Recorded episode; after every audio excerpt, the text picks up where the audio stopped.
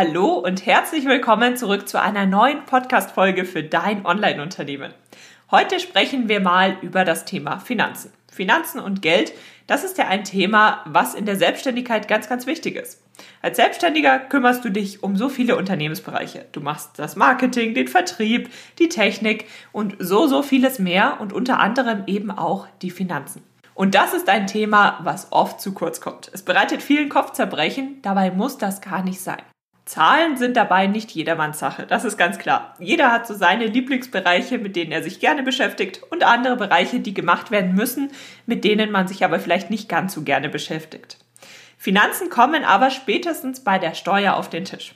Und das ist ein Thema, an sich ist es ganz gut, dass man so gesehen gezwungen ist, sich mit diesem Thema auseinanderzusetzen. Denn wenn du dich mit dem Thema Finanzen beschäftigst und wenn du ja dir nur so ein paar kleine Eckpunkte setzt, einen gewissen Rahmen aufbaust, dann kannst du dir relativ einfach finanzielle Freiheiten aufbauen, die es dir dann ermöglichen, sehr viel entspannter ja, in deinen Arbeitsalltag zu gehen.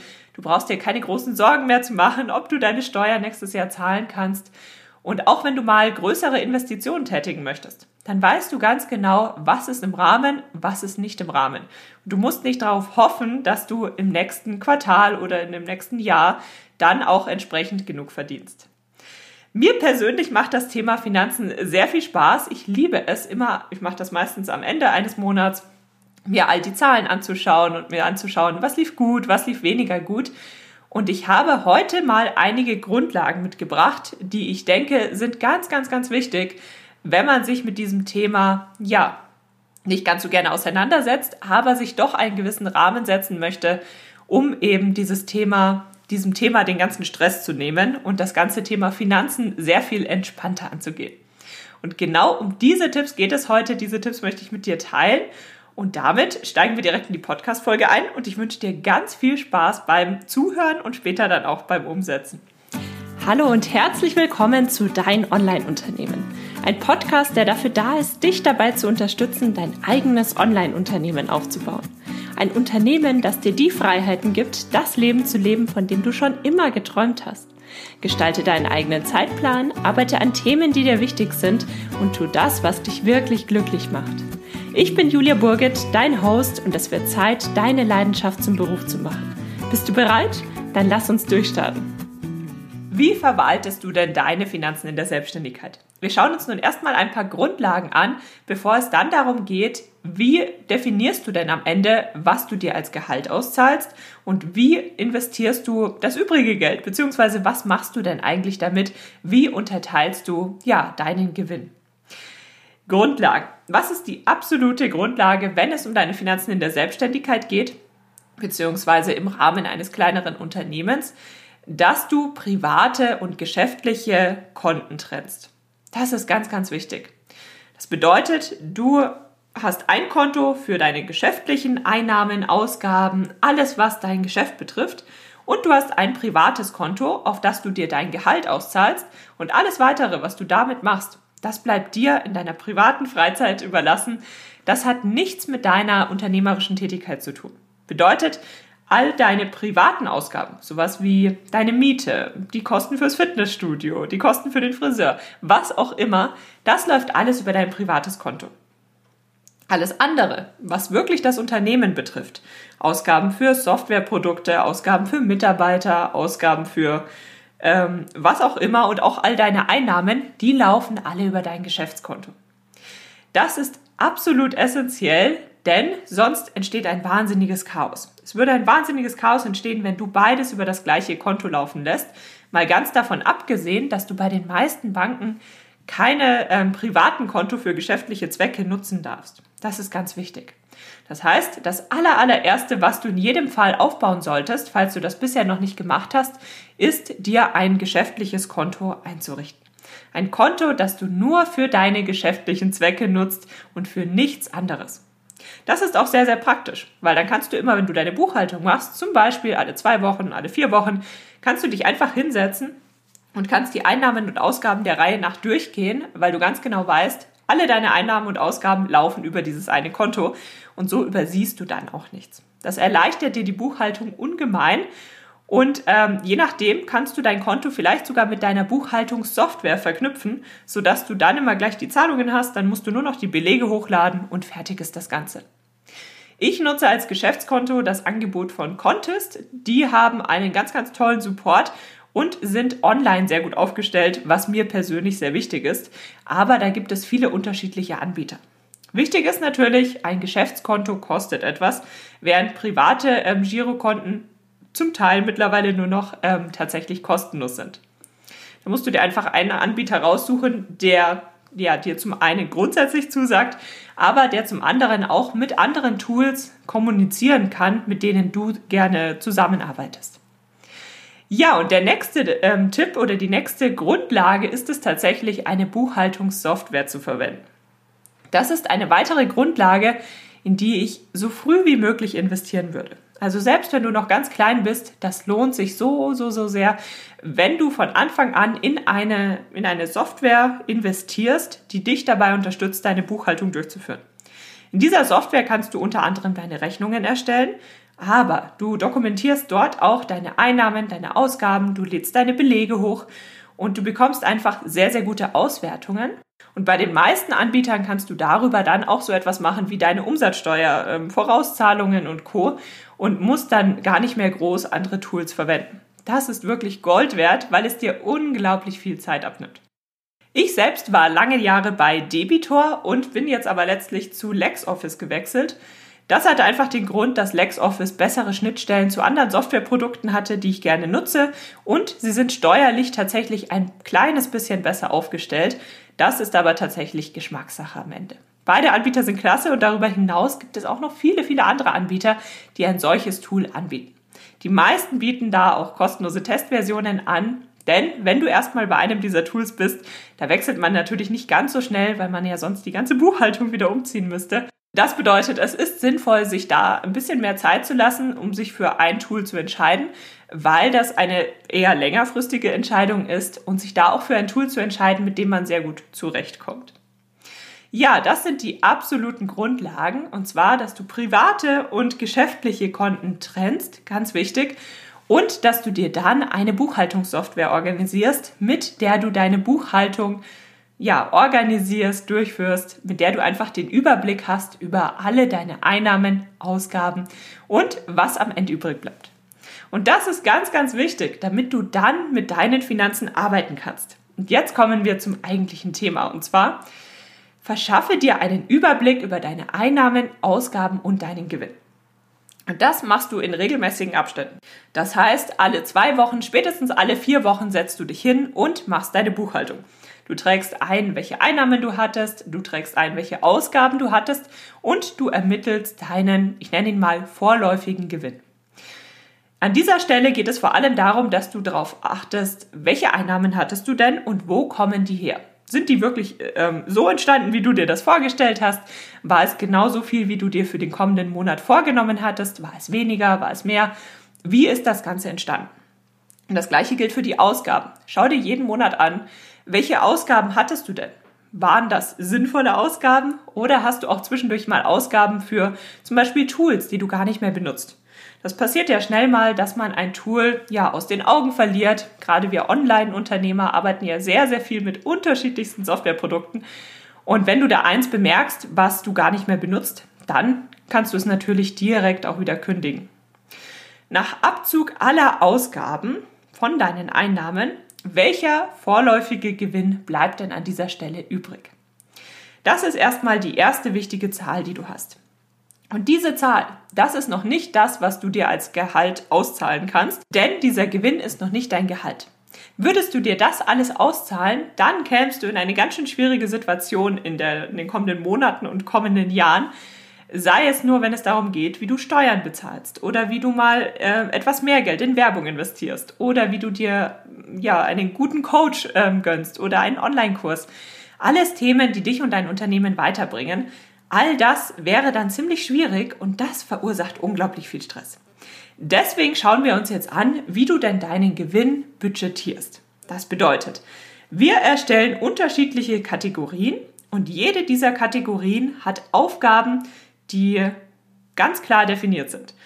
Und das Geld ist nur für dieses eine Thema da. Und für alle anderen Themen darfst du dieses Geld nicht anfassen, sondern es bleibt in seinem eigenen Bereich. Und diese Bereiche sind ganz wichtig und wir schauen uns jetzt die grundlegenden Bereiche an, mit denen ich immer arbeiten würde, die schon sehr, sehr viel mehr ja, Entspanntheit in das ganze Thema Finanzen reinbringen. Also schauen wir uns direkt den ersten Bereich an. Und zwar der erste Bereich sind die Steuern. Die Steuern, das sind die Steuern, die du voraussichtlich zahlen musst. Du weißt natürlich nie ganz genau, was du tatsächlich an Steuern zahlen musst, aber du kannst es grob abschätzen. Du kannst grob kalkulieren, angenommen du verdienst dieses und jenes, und das kannst du ja von Monat zu Monat ganz gut durchkalkulieren. Was musst du dann für Steuern zahlen? Und da gibt es auch nicht nur die Einkommensteuer. Es gibt die Umsatzsteuer, die siehst du ja noch relativ exakt, was du da weitergeben musst. Es kommt auch noch die Gewerbesteuer auf dich zu und eventuell weitere Steuerarten. Das bedeutet, du musst einfach schauen, welche Steuertypen kommen denn auf dich zu, was ist für dich relevant und wenn du das einmal alles durchrechnest, welchen Prozentanteil deines Gewinns musst du denn zu diesem Zweck beiseite legen? Das Geld, was du an dieser Stelle für die Steuern weglegst, das gehört dir nicht. Das musst du an den Staat weitergeben, aber eben nicht sofort. Das bedeutet, das machst du einmal im Monat, einmal im Quartal oder auch einmal im Jahr, je nach Steuertyp und je nachdem, wie du dort eingeordnet bist. Wie viel das exakt ist, weißt du wie gesagt nicht. Ich persönlich handhabe das immer so, dass ich immer lieber mal ein paar Prozentpunkte zu viel beiseite lege und dann am Ende des Jahres etwas zu viel ähm, zurückgelegt habe und dann einfach einen Puffer habe, als dass ich dann nochmal etwas zuzahlen muss. Das kommt aber immer auf den Typ an. Du solltest das Pi mal Daumen ganz gut abschätzen, was du denn voraussichtlich zahlen musst. Lege also einen gewissen Prozentanteil für die Steuer beiseite. Wobei du ja bei der Umsatzsteuer, wie gesagt, relativ genau weißt, was du hier weitergeben musst. Und bei allem anderen musst du schauen, wie viel denn da bei dir wirklich anfällt. Ich denke, bei uns hier in Deutschland ist ein Minimum von 30 Prozent an dieser Stelle angemessen. Ähm, wie viel genau, das hängt natürlich davon ab, wo du gerade stehst. Du kannst in diesem Bereich der Steuer auch noch weitere Rücklagen schaffen, zum Beispiel für Themen wie die Versicherung. Das kann man an dieser Stelle sehr gut zusammenfassen. Ja, das ist erstmal das Allerwichtigste, dass die Steuer beiseite gelegt ist. Denn die Steuer, das ist das, was du noch weitergeben musst, das ist Geld, was du wirklich bezahlen musst. Und demzufolge, wenn du das immer schon beiseite legst und am besten auch auf ein getrenntes Konto überweist, dann ähm, hast du es gar nicht vor Augen und weißt ganz genau, das Geld ist für die Steuer und du musst dir keine Sorgen mehr machen, ähm, wenn es dann wirklich darum geht, dass du die Steuer bezahlst. Dann kommen wir zu Bereich Nummer zwei. Bereich Nummer zwei ist dein Investitionsbudget. Bedeutet, wie viel Geld möchtest du beiseite legen, um es wieder in dein Unternehmen zu investieren? Dieses Geld nutzt du dann, um es zum Beispiel in Weiterbildung zu investieren, in Werbung zu investieren oder in andere Projekte, die vielleicht am Anfang ein höheres finanzielles Investment von dir erfordern. Dieses Investitionsbudget, da legst du dir jetzt einen Prozentanteil fest von deinem Gewinn, den du beiseite legst, den du für all diese Themen nutzt. Und es kann gut mal sein, dass du ein paar Monate lang dieses Geld überhaupt nicht anrührst und dass dann ein großes Projekt kommt, wo du sagst, ja, das ist genau das. Ähm, gut, dass ich mir ein bisschen Geld beiseite gelegt habe. Da investiere ich jetzt. Dieses Investitionsbudget, das macht es dir so viel leichter, zum einen längerfristig zu planen und zum anderen ein besseres Gefühl dafür zu bekommen, welche Investitionen kannst du dir denn so gut leisten, wo musst du vielleicht noch ein bisschen mehr sparen ähm, oder wie ist das Risiko von gewissen Investitionen, wo du vielleicht auch mehr bezahlst, als du aktuell bezahlen kannst. Das heißt, ähm, dieses Thema Investitionsbudget ist aus meiner Sicht unglaublich wichtig, damit sich dein Unternehmen weiterentwickelt. Und sei es nur, dass du dieses Geld ab und zu in einen Online-Kurs für dich investierst. Du persönlich bist ja in deinem Unternehmen ganz, ganz wichtig. Du bist wichtig, damit dein Unternehmen über sich hinaus wachsen kann und sich weiterentwickelt. Und genau dafür brauchst du dieses Geld. Und so Themen wie zum Beispiel die Weiterbildung, das ist nichts, was du von deinem privaten Konto bezahlen solltest, sondern das sind alles Themen, die du aus deinem Unternehmensbudget bezahlst. Wir haben also schon den Bereich 1, die Steuer, den Bereich 2, dein Investitionsbudget und jetzt kommen wir zum Bereich 3 und zwar Sparen. Leg dir immer einen kleinen Prozentsatz deines Gewinns beiseite, den du einfach sparst. Das sind Rücklagen, ein finanzielles Polster, das du dir nach und nach aufbaust, was noch für gar nichts verplant ist.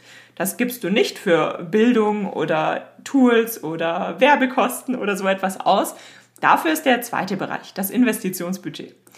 Der dritte Bereich, dieses Sparen, das ist tatsächlich dafür da, dass du dir ein gewisses Polster aufbaust, damit du dann auch die Sicherheit hast, falls irgendwann mal eine ähm, ungeplante Situation auftritt, entweder im positiven oder negativen Sinne, dass du darauf reagieren kannst. Denn es kann sein, dass irgendwann mal in, ähm, Kosten auf dich zukommen, die du so nicht eingeplant hattest. Dann hast du die Sicherheit, okay, im schlimmsten Fall kann ich darauf zurückgreifen und das Ganze davon bezahlen.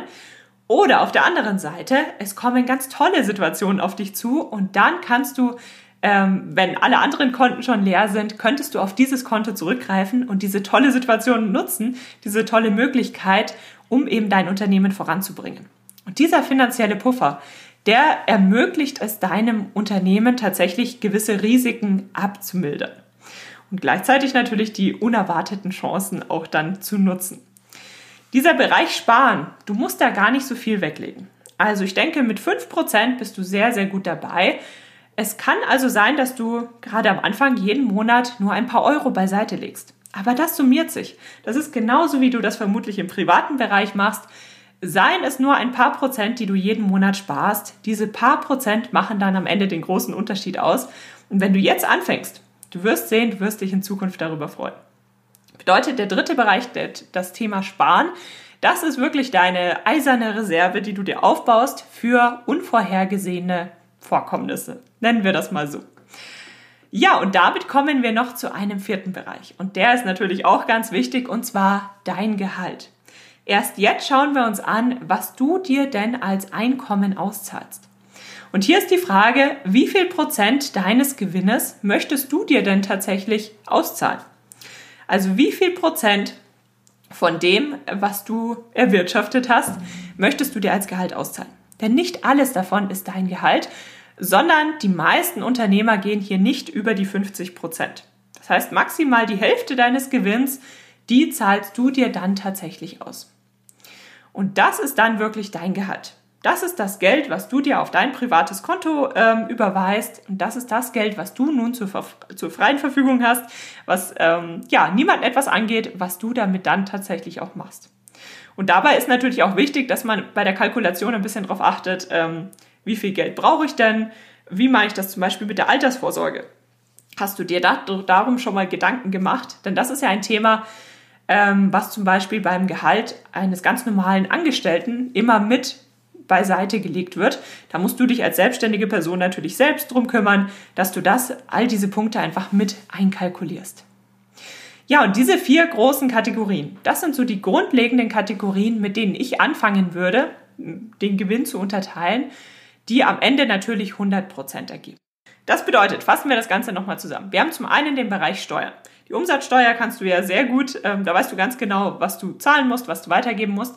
Aber darüber hinaus gibt es natürlich auch noch andere Steuertypen, ähm, für die du Geld beiseite legen musst. Dann haben wir den zweiten Bereich, dein Investitionsbudget. Das wird auch ein eher größerer Posten sein. Das ist Geld, was du beiseite legst, um es gezielt in dich und dein Unternehmen zu investieren. Dann haben wir den dritten Bereich, das Sparen. Einen kleinen Anteil dieses Gewinns legst du Monat für Monat beiseite, um eben in Zukunft flexibler reagieren zu können und ein finanzielles Polster aufzubauen. Und erst der vierte Bereich ist dann wirklich dein Gehalt. Das Geld, was du dir als dein Einkommen auszahlst. Warum ist das Ganze so wertvoll?